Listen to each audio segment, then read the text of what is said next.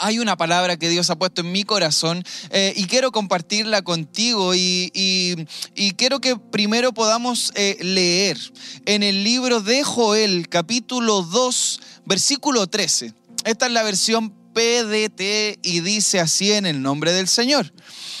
En lugar de rasgarse las vestiduras, rasguen su corazón. Cambien su vida y vuelvan al Señor su Dios, compasivo y misericordioso, que no se enoja con facilidad, que está lleno de fiel amor y dispuesto a dar indulto.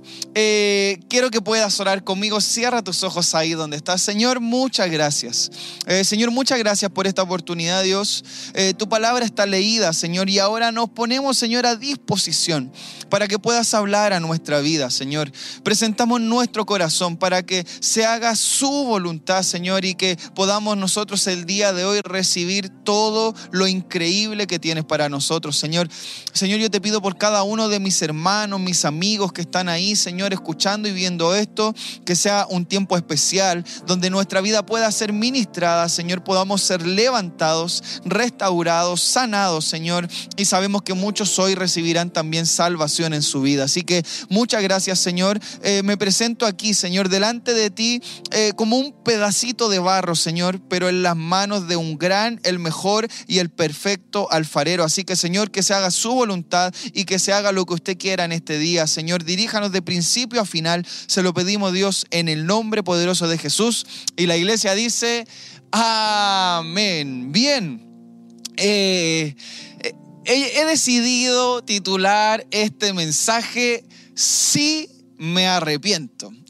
y suena un poco, eh, un poco cursi, dirían algunos, eh, o quizás en, un contexto que uno lo pueda evaluar en cuanto a la iglesia, decir, sí, me arrepiento, y, es una palabra que, yo quiero explicar muchas cosas porque eh, de repente, en base a cómo la enfoquemos, cómo la expresemos, no la bien utilizamos, pero te lo voy a ir explicando por qué, así que sí me arrepiento. Y eh, cuando pensaba un poco y, reflexionaba y, Dios eh, ponía esta palabra en mi corazón y empezaba a pensar sobre eh, cómo titularlo, y te quiero explicar cómo nace el título de este mensaje, sí me arrepiento.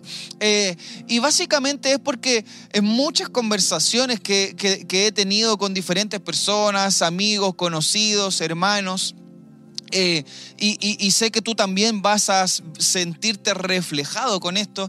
Eh, a veces uno conversa con alguien, ¿cierto? Aquí en la iglesia o en cualquier lugar, y de repente hoy estamos viviendo una vida un poco eh, analizando y creyendo que el Señor está en nuestras vidas, que Dios es real, hemos aceptado a Jesús en nuestro corazón, pero a veces está esta, esta conversación cotidiana que empezamos a hablar, dice, oye, tú, bueno, y tal o cual cosa, empezamos a recordar cosas del pasado o, nuestras condiciones de vida o cómo era nuestra vida antes de conocer al Señor.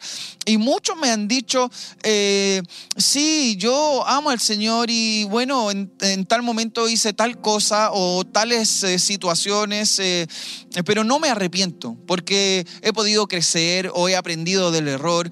Y eso que suena tan ligero, realmente es tan profundo, porque eh, sí me arrepiento, porque no es que diga, hoy, ¿por qué tuve que vivir esto? Sino que sí me arrepiento porque hoy día entiendo que eso no era lo mejor y que aunque gloria a Dios que hoy puedo aprender del error, mi corazón sí recibe eh, algo sensible en él para decir, sí me arrepiento porque en realidad no es lo que hubiese querido hacer ahora que entiendo muchas cosas.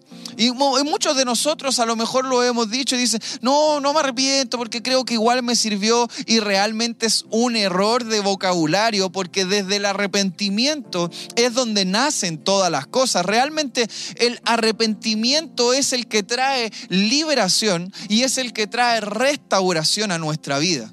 A través del arrepentimiento es que comienza una nueva historia en nuestra vida porque a raíz del arrepentimiento es cuando viene una reflexión de decir, yo ya no quiero vivir así, yo creo que es de esta otra manera. El arrepentimiento es el primer paso para un nuevo cambio.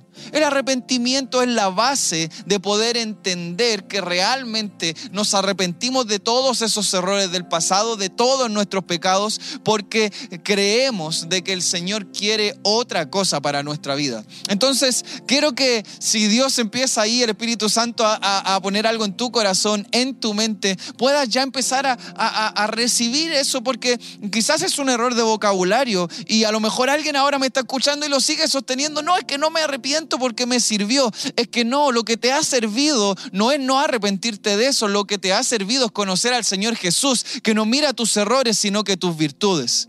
Lo que te ha servido es que el Señor te ha amado a pesar de esos defectos y ha decidido elevarte y llevarte a un nuevo nivel. Eso es lo que te ha servido, no no arrepentirte. Por eso sí, sí me arrepiento porque entiendo que no es lo que debo hacer, sino que yo quiero hacer no lo que me parece bien, sino que lo que Dios quiere que yo pueda hacer. Hay alguien que dice amén a eso. ¿Sabes algo? El libro de Joel, yo no sé cuántos lo, han podido leer, es cortito y un poco eh, extraño extraño, por así decirlo, pero la verdad es de que eh, el profeta Joel, el Señor le, habla y, el Señor empieza a mostrarle eh, que viene una plaga gigantesca de langostas a todo el pueblo, a todo el territorio de Judá, que viene una gran sequía que arrasa con todo y realmente es un tiempo muy crítico eh, y el pueblo es afectado por todo esto, por la plaga, por, por, por la escasez y, y Dios habla a través del profeta Joel y él se dirige hacia los líderes de, aquel lugar, hacia los líderes del pueblo, hacia los líderes de Judá y empieza a decirles, hey, tienen que arrepentirse, tienen que orar, tienen que ayunar, tienen que buscar a Dios. Eh, y si el arrepentimiento no fuera el inicio de algo grandioso en las manos de Dios, entonces no tendría sentido que seamos llamados al arrepentimiento. No tendría sentido pensar que sí es necesario reconocer que hay una condición actual que debo abandonar, arrepentirme de eso, claramente tomar el aprendizaje, pero el arrepentimiento desata algo nuevo, algo fresco, algo que viene a transformar, a sanar, a liberar, a restaurar. Es el arrepentimiento el que produce el tener esa nueva oportunidad. Y me encanta el texto principal que acabamos de leer y lo quiero leer nuevamente contigo porque dice eh, Joel 2.13. En lugar de rasgarse las vestiduras, rasguen su corazón. Me encanta leer todo esto porque un arrepentimiento genuino no tiene que ver con una expresión corporal. Lo, lo vemos en otras partes de la Biblia que, que cuando alguien oh, se siente como herido o está en una condición así, rasga vestiduras, pero la palabra dice no rasguen sus vestiduras, sino que más bien rasguen su corazón. Muchas veces el ser humano se focaliza en lo que ve externamente, pero Dios siempre ha mirado el corazón. Y hoy día lo que necesitamos no es pararnos de nuestra silla y rasgar nuestras vestiduras, sino que quizás lo que necesitamos es quedarnos ahí sentados, seguir escuchando el mensaje de Dios, pero analizar y en vez de rasgar vestiduras, tomar nuestro corazón y empezar a evaluar y revisar cuáles son esas varias cosas, situaciones o circunstancias por las cuales hemos estado navegando en nuestra fe, en nuestro caminar con Dios y, por qué no decirlo, en nuestra conducta como hijos de Dios. Sí, me quiero arrepentir de las cosas que no he hecho bien, porque lo que quiero hacer es agradar a Dios y ciertamente eso así. Ahora, eh, pero rasgar el corazón, como tan extremo, es necesario hacerlo. Ahora, hay algo increíble porque eh, a pesar de, todo lo que está sucediendo, el profeta va y habla, da la indicación, lleva el mensaje de Dios, está eh, todo el pueblo en un momento muy difícil siendo afectado por esta plaga, por la sequía, la escasez.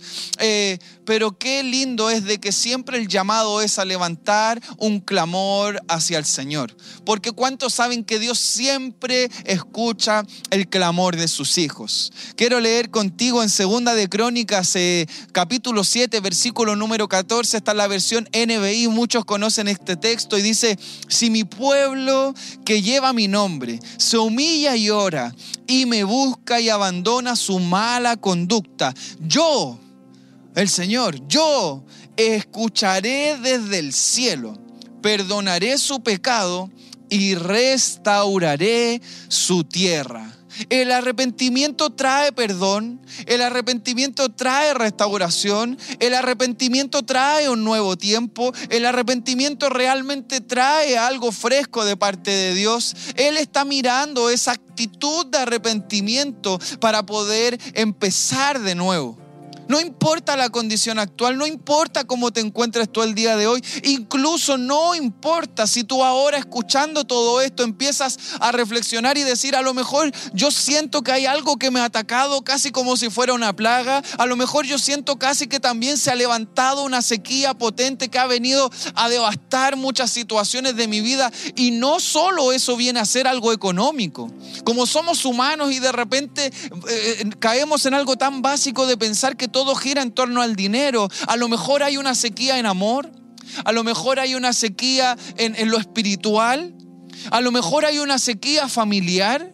A lo mejor hay una sequía laboral. Podrían ser muchísimas las cosas y que tan solo tú y Dios saben cuáles son. Pero lo importante es poder reconocer y empezar a autoevaluarse y decir, ¿a dónde está? ¿Qué es eso? Realmente hay una plaga atacando mi vida. Hay una sequía en esta área de mi vida. Y el Señor empieza a hablar. Y, cuando empezamos a hablar, ¿y qué es rasgar? Rasgar literalmente rajar, es romper, es, destruir algo, es, es literalmente abrirse la, camisa y que los botones vuelen, romper la polera. Eso es para explicártelo de una manera tal cual lo es. Pero sabes algo. Lo que yo hoy quiero decirte es de que no es tan malo que tu corazón esté roto quizás. Quizás no es tan malo que sientas rasgado tu corazón.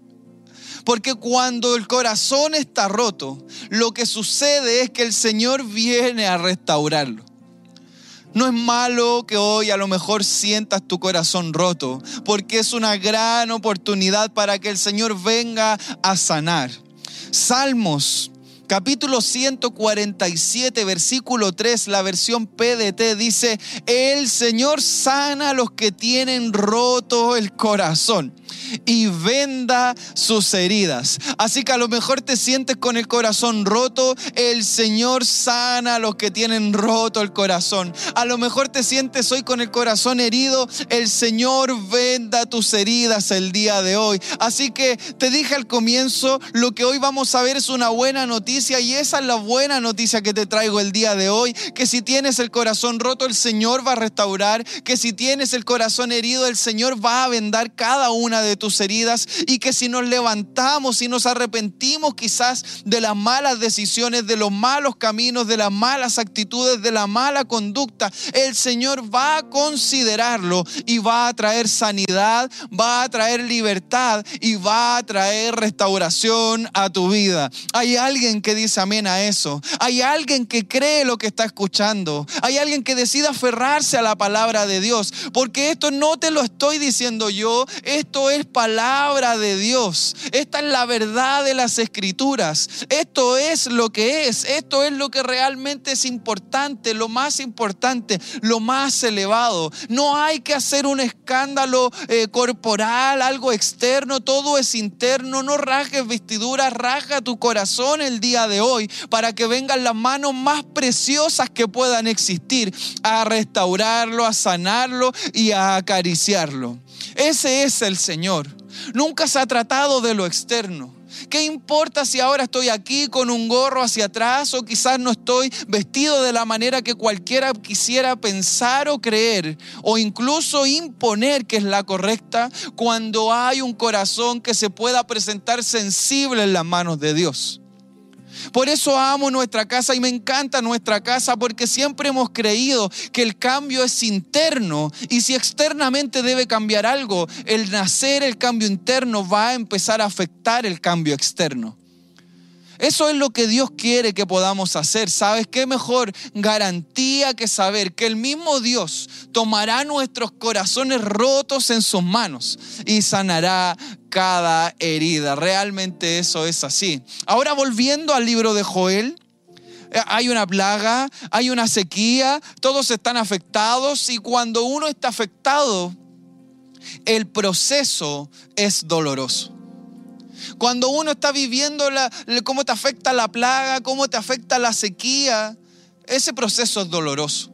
Y te vuelvo a reiterar, a lo mejor tú debes decir, aquí todavía no me llega una plaga de langostas, ni veo tanta sequía, pero un área quizás es la económica, pero ¿cómo está tu corazón? Pero ¿cómo está tu matrimonio? Pero ¿cómo está tu relación con tus hijos? Pero ¿cómo está la, armonía y la paz de tu hogar? Pero dime cómo está tu caminar en fe, cómo está el llamado que Dios ha depositado en ti, cómo está tu integridad en la intimidad, cómo está tu tiempo de oración, cómo está tu voz alzada al compartir con otros que Jesús es el Señor. Cada uno quizás, incluido yo, por supuesto que sí. Hay alguna sequía en alguna de las áreas de nuestra vida y empezamos a ver cómo el proceso, cuando detectamos y empezamos a vivir esa sequía es doloroso. Nadie quiere vivir eso, nadie quiere caminar en eso. Y ciertamente es difícil vivir y caminar de esa manera, pero bueno, el Señor puede hacer algo así. Y volviendo al libro de Joel, el pueblo está siendo duramente afectado por la plaga y por la sequía. En Joel capítulo 1, versículo 9 y 10, esta es la versión NBB, dice, eh, ya no hay cereales ni vino para llevar como ofrenda al templo del Señor, por eso están de luto los sacerdotes que sirven al Señor, quienes ministran su templo. Los campos están secos, la tierra está vacía, se perdió la cosecha del trigo, ya no hay vino y el aceite se acabó. Sequía total. Los elementos especiales del tiempo no están. Hay una sequía, hay un tiempo, un proceso difícil, hay angustia, hay preocupación. Y en el proceso difícil no toca rasgar vestiduras como lo leímos al principio, no toca reclamar por lo que no entendemos, lo que más bien toca es rasgar nuestro corazón y analizar por qué está sucediendo lo que está sucediendo empezar a meditar y reflexionar. Y una vez analizando a fondo, una vez tú analizando a fondo, una vez yo analizando a fondo, que, que si lo analizamos con sinceridad, con transparencia, con honestidad, te aseguro que encontrarás algo que sabes que debes dejar. Te aseguro que encontrarás algo que sabes que debes soltar. Te aseguro que encontrarás algo de lo cual te debes arrepentir. Y lo que te quiero asegurar por último es que cualquiera sea esa y todas las que sean, se las debes entregar al Señor. El Señor está esperando que rasgues tu corazón, lo presentes delante de Él y le digas, Señor, sí me equivoqué, Señor, sí esto no está bien, Señor, pero aquí está mi corazón, lo rasgo, lo presento delante de ti, Señor, aquí está roto, Señor, a lo mejor en la sequía siento que mi corazón se está cayendo a pedazos, Señor, pero aquí está mi corazón porque nadie más que tú va a poder restaurarlo nuevamente. Nadie más que tú va a poder sanar mi corazón, vendar cada una de mis heridas. ¿Sabes algo? Porque la arrepentimiento trae perdón, te lo dije, el arrepentimiento trae restauración y también trae respuesta de parte del Señor. Estábamos en la lectura bíblica y tú sabes, eh, eh, el profeta entrega el mensaje, oye, hay que arrepentirse, sé que está mal, está la sequía, pero hay que arrepentirse, hay que buscar al Señor, hay que ayunar, hay que orar, hay que estar ahí en la búsqueda. y cuando eso se empieza a ejercer, siempre viene una respuesta del Señor. Así que te digo en el nombre del Señor, si tú hoy tomas decisiones, te arrepientes y dejas cosas que no hacen bien a tu vida, te aseguro que viene respuesta de parte del Señor. Si tú identificas la sequía en alguna de las áreas de tu vida que he mencionado y, tomas la decisión de arrepentirte de eso y de ir en búsqueda y volverte al Señor, te aseguro que viene respuesta de parte del Señor. En el mismo libro de Joel, pero ahora Joel 2, el versículo 18 y 19 dice, esta es la versión NBB, dices, entonces el Señor tendrá piedad de su pueblo y lo perdonará. El Señor responderá, vean, yo les envío mucho trigo, vino y aceite para satisfacer plenamente su necesidad. Ya no los haré el hazme reír entre las naciones. Antes escaseaba el trigo, el vino y el aceite. Ahora hay mucho trigo, hay mucho vino y hay mucho aceite. Porque donde el Señor pone la mano hay abundancia. Porque donde el Señor escucha el clamor de sus hijos, Él actúa. Y donde Él viene a fijar su mirada, nada sigue de la misma manera. Podía haber sequía en tu corazón, sequía en tu hogar, sequía en tu familia, quizás sequía en tu vida espiritual, sequía en tu tiempo de oración, quizás sequía en tu matrimonio, pero hoy viene el Señor a traer abundancia de amor, abundancia de paz, abundancia de alimentos, abundancia de provisión, abundancia de amor que llena tu hogar y el Espíritu Santo va a reposar en ti para que puedas vivir el tiempo que Dios quiere que vivas a partir del día de hoy. Hay alguien que cree eso, hay alguien que se aferra a la palabra de Dios. Dime amén, di Señor, yo te creo Señor, yo me arrepiento de las cosas que no debía, me arrepiento del pasado. Señor, yo tomo decisiones y empiezo a volverme a ti Señor. No vale nada decir, reclamar, rasgar vestiduras, soy rasgo mi corazón, lo presento aquí y decido creer que el día de hoy tú vienes a llenar todo lo que no faltaba, todo lo que me faltaba, todo lo que no había, todo lo que escaseaba, tú vienes a suplir cada necesidad. Hay alguien que dice amén a eso. Me encanta la palabra de Dios, me encanta compartir buenas noticias de parte del Señor. ¿Sabes algo? El Señor nunca permitirá que seamos el hazme reír de nadie. El Señor nos levantará con su gloria y su poder y todo el mundo sabrá que el Señor es bueno y su amor es incalculable, su amor es inagotable, su amor no tiene ningún tipo de límites y su amor está hoy más vigente que nunca. Hay alguien que dice amén a eso. Me encanta la palabra de Dios. ¿Sabes algo? Luego de que el pueblo vivía, ¿cierto? Como que todo estaba perdido, el Señor comenzó a obrar eh, eh, y, luego de todo lo que empezó a hacer el Señor, empezó a responder a un intenso clamor, al arrepentimiento del pueblo. El Señor tuviste, empezó lo que antes no había, no había trigo, no había vino, no había aceite. Ahora sobreabundaba el trigo, el vino y el aceite. El Señor empezó a obrar porque escuchó el clamor de sus hijos, eh, escuchó el clamor de su pueblo. Así Así que eh, eh, eso también es para ti si mientras hemos compartido el tiempo de este mensaje, tú has estado clamando y diciendo, Señor, perdóname, Señor, yo hoy me vuelvo a ti, aquí está mi corazón, está roto, pero sé que tú hoy puedes hacer la obra. Señor, aquí te presento, me siento atacado por las plagas, por la sequía, pero sé que tú puedes cambiar mi situación el día de hoy. Si tú has estado clamando, orando, intercediendo, creyendo lo que estás escuchando, el Señor va a empezar a obrar, igual como empezó a hacerlo con el pueblo de Judá, ¿sabes? Y luego de que, de que todo había perdido sentido, el Señor comenzó a obrar por, por ese clamor y ese arrepentimiento, ¿sabes? Dios nunca queda indiferente a un corazón quebrantado y Él siempre, siempre responde. Y en Joel seguimos avanzando. Capítulo 2, versículo 21 al 24, seguimos en la versión NBB, dice, y escucha esto por favor.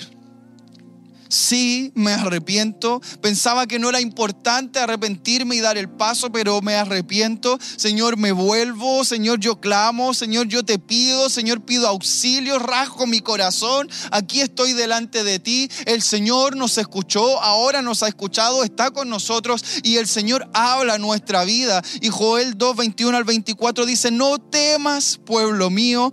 Alégrate y regocíjate. Pues el Señor hará cosas extraordinarias para protegerte. Así que alguien se sentía descubierto, asustado o inseguro. El Señor hará cosas extraordinarias para protegerte. No tengan miedo, animales del campo, pues en las praderas abundará el pasto. Los árboles darán su fruto. Las higueras y las vides florecerán de nuevo. Regocíjense, habitantes de Jerusalén. Regocíjense en el Señor su Dios, porque las lluvias que Él envía son muestras de su perdón. Una vez más vendrán las lluvias de otoño, además de las de primavera, siempre en la cantidad y en tiempos oportunos. Las eras estarán de nuevo llenas de trigo y habrá vino y aceite en abundancia. El Señor cumple lo que promete, el Señor está aquí el día de hoy y el Señor dice, no temas, yo te protejo, yo estoy contigo, no te preocupes, si había escasez, ya no la a. No te preocupes si había sequía, ahora se acaba. No te preocupes si te sentías solo, hoy yo estoy contigo. No te preocupes si tenías el corazón roto, hoy yo lo restauro y sano y vendo cada una de sus heridas. Hay alguien que cree con todo su corazón que el Señor ha escuchado su clamor. Hay alguien que cree que este día es un día donde Dios quiere abrazarte, donde Dios quiere cobijarte, donde Dios no quiere enrostrarte nada, sino que Él quiere que te arrepientas para que se pueda desatar todo lo que Él siempre ha tenido preparado para ti. Si terminando este mensaje o ahora mismo tú debes tomar tu celular y mandar un mensaje a alguien y decir, sabes, te pido perdón por esto y lo otro, hazlo en el nombre del Señor. Si hay alguien que te ha pedido perdón y tú sigues con rencor en tu corazón, renuncia a eso, entrégalo en las manos del Señor porque Él quiere obrar en tu vida. Si hay algún matrimonio que hoy está en dificultad, su corazón es sensible ahora en el nombre del Señor y el Espíritu Santo trae paz a sus corazones, un cambio genuino, un arrepentimiento real, un cambio de verdad para que la familia empiece a vivir en plenitud el día de hoy. Hay alguien que dice amén a eso. Yo quiero que tú creas lo que estás escuchando porque te repito, no es lo que yo digo, es lo que la palabra del Señor dice. Está totalmente disponible, puedes buscarla en cualquier lugar y te darás cuenta que el Señor siempre ha querido lo mejor para sus hijos. Y como el Señor siempre ha querido lo mejor para sus hijos, Quizás eh, hay alguien ahí que se ha conectado hoy por primera vez. O la segunda o tercera, no lo sé.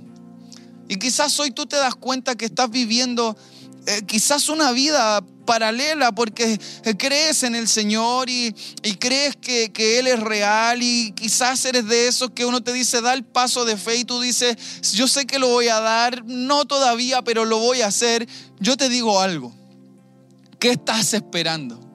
¿Por qué no todavía? ¿Por qué no te entregas hoy en los brazos del Señor? Este es el día que Dios ha diseñado para ti. Entre cientos de conectados esta palabra es para ti. El Señor quiere hacer algo en tu vida, transformarla y sanarla. Así que te estoy hablando a ti, tú que hoy debes tomar la decisión de aceptar y reconocer a Jesús como tu Señor y tu Salvador. Te quiero pedir que con mucha fe repitas esta oración conmigo a ti que vas hoy a aceptar a Jesús en tu corazón, repite esta oración conmigo. Señor Jesús, te doy muchas gracias por esta gran oportunidad.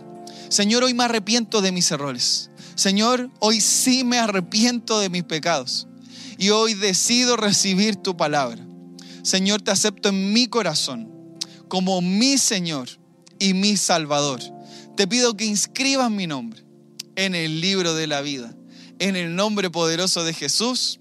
Y la iglesia dice, amén. Bienvenido a casa, mi amigo, mi amiga. Bienvenidos a la familia de la iglesia. Si tú acabas de hacer esta oración y has aceptado a Jesús, por favor escribe aquí en el chat hoy yo he aceptado a Jesús. Por favor, escríbelo porque queremos conocerte, queremos darte la bienvenida, queremos celebrar contigo porque hoy, a pesar de que quizás llegaste con el corazón roto, ha llegado a las manos del doctor de doctores, que todo lo sabe, del que todo lo puede y del que no te va a abandonar nunca jamás. Así que iglesia, todos celebramos Sí, nos arrepentimos de lo malo porque sabemos que arrepentimiento trae perdón, restauración y una nueva oportunidad. Así que iglesia, Dios te bendiga. Vamos a seguir adorando y bendiciendo el nombre del Señor.